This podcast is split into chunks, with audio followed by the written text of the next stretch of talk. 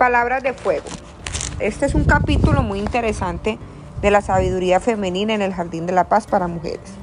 Así que continuamos con este precioso y maravilloso segundo episodio de este libro del rabino Shalom Aruz. Yo quiero compartirles uno de los capítulos más interesantes y una de las, eh, de las cosas que me ha llegado a mi corazón y es las palabras de fuego. Nosotros tenemos el poder de tener palabras de fuego. Nosotros las mujeres, con nuestras palabras, podemos dar calor a quienes están a nuestro alrededor o quemarlos y ser consumidos en su propia hoguera. Hay que saber que las nueve porciones deben manifestarse de alguna forma, que son las nueve porciones que el Eterno nos dio a nosotras las mujeres cuando nos hizo de los capítulos anteriores, de los cuales si no lo han escuchado, las invito a que lo escuchen. Así que, por lo tanto, no es suficiente que nosotros las mujeres no hablemos mal, sino que debemos de decir buenas palabras, porque si no, ese fuego brotará en una forma negativa, como las palabras de ira, el desprecio, la calumnia, la mentira, etc. Nosotros las mujeres debemos de canalizar el poder del habla hacia algo positivo y constructivo. Por lo tanto, el consejo esencial es invertir ese gran poder en la plegaria, en las oraciones, expresando profundamente el fuego interior, tal como dijo el rey David en el Salmo 39.4. Mi corazón está ardiendo dentro de mí. Mientras medito, arde un fuego, entonces lo hablaré con mi lengua el mejor lugar para nosotros las mujeres, para que podamos, canalizar nuestros deseos, nuestras emociones, nuestros pensamientos y nuestros más íntimos sentimientos que están dentro de nosotras, está en la íntima conversación con el Creador, con nuestro Rey, con nuestro Padre que está en los cielos.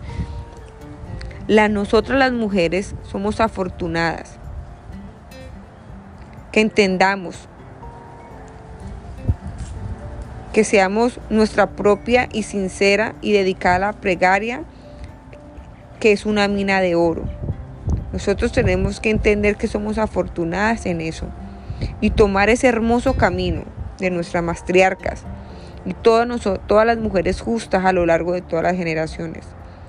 Podrá lograr todas sus aspiraciones en la vida. Podrá cambiar a su esposo y lograr que haga auténtica teshuva, auténtico arrepentimiento. Podremos, podremos encaminar a nuestros hijos a vivir una vida pura, donde la Torah los orientará, la palabra del Eterno. También disfrutará de verdadera tranquilidad y paz interior y tendrá satisfacción y felicidad, independientemente de cualquier circunstancia, ya que está cumpliendo con su misión en la vida. ¿Cuál es nuestra misión? ayudar a nuestros esposos. ¿Cuál es nuestra misión? Ayudar a nuestros hijos. Pero de la única manera que lo podemos hacer es mediante la plegaria, no echándole cantaleta, no hablándoles fuerte, es la plegaria. Esa es nuestra mejor arma y es el regalo más grande que Dios nos dio, la plegaria y las palabras de bendición. El fuego de la palabra arde dentro de cada uno de nosotros.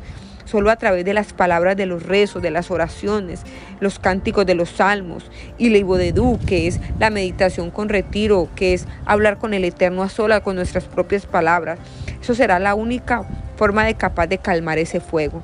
Nosotros las mujeres, las que estamos casadas, no voy a hablar de las solteras, pero las que estamos casadas, debemos de reconocer que ya terminó la época de las amigas.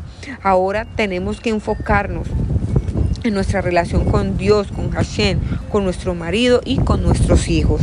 Así que en este capítulo de la sabiduría femenina en el Jardín de la Paz para Mujeres del Rabino Shannon Aruch nos invita a que nuestras palabras sean dirigidas a la plegaria, a la oración, a pedirle al Todopoderoso que nos llene de sabiduría, de abrir nuestros labios con sabiduría, corregir con amor, eh, no crean que yo lo he logrado todo, al contrario.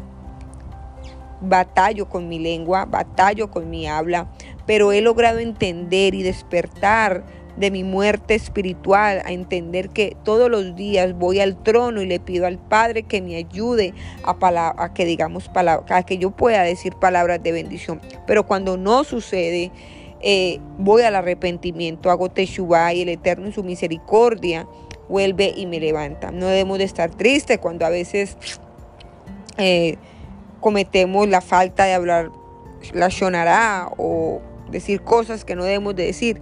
Al contrario, sintámonos felices porque cuando nos damos cuenta de que lo hemos hecho mal, eso significa que Dios nos ha dado ese despertar espiritual. Y eso es muy importante. Peor fuera que no reconociéramos cuando lo hacemos y, y siguiéramos por la vida hablando malas palabras. Hemos llegado al punto donde podemos expresar y reconocer que vivimos en una, eh, una, en una naturaleza caída y de que esos son los lazos de amor que, que hace que busquemos a nuestro Padre.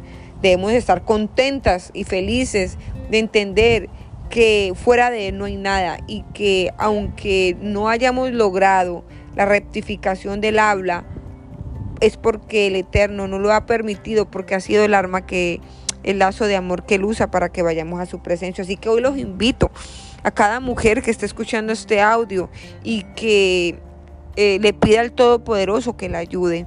Así que les las bendigo, les envío muchos saludos, les hablo Lady Weinstein y espero en una próxima ocasión seguir conversando de este hermoso eh, tesoro que nos ha dado el Eterno a través de estos libros del Rabino Arush y que puedo compartir con ustedes. Así que bendiciones y hasta la próxima.